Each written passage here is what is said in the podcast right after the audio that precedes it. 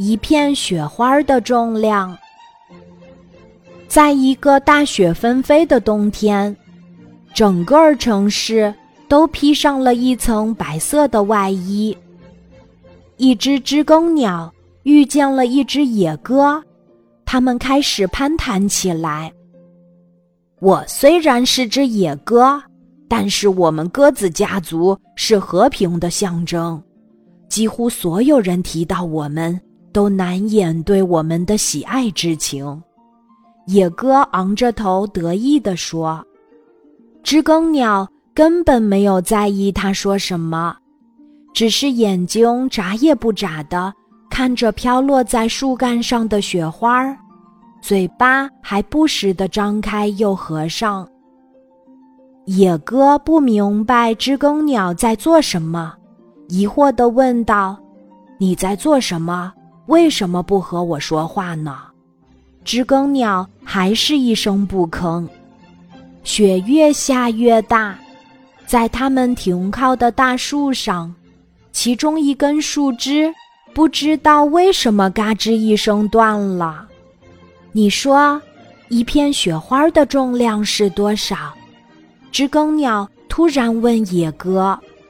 野鸽不屑地笑了，然后说：“雪花儿，你是在说雪花吗？雪花怎么可能会有重量呢？这太可笑了。那你看到刚刚从我们身旁掉落的树枝了吗？我看到了呀。”野鸽不在乎地说：“我没有和你说话，是因为……”我正在数掉落在树枝上的雪花儿，一片又一片雪花落在上面时，树枝开始慢慢的承受重量。当一片你认为微不足道的雪花落在上面时，如你所见，刚刚那根树枝就断掉了。野鸽一下子没反应过来。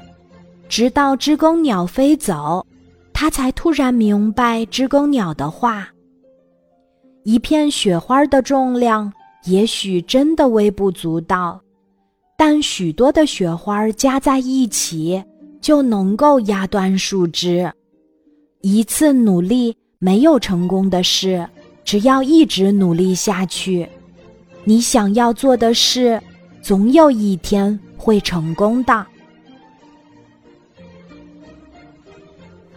今天的故事就讲到这里，记得在喜马拉雅 APP 搜索“晚安妈妈”，每天晚上八点，我都会在喜马拉雅等你，小宝贝，睡吧，晚安。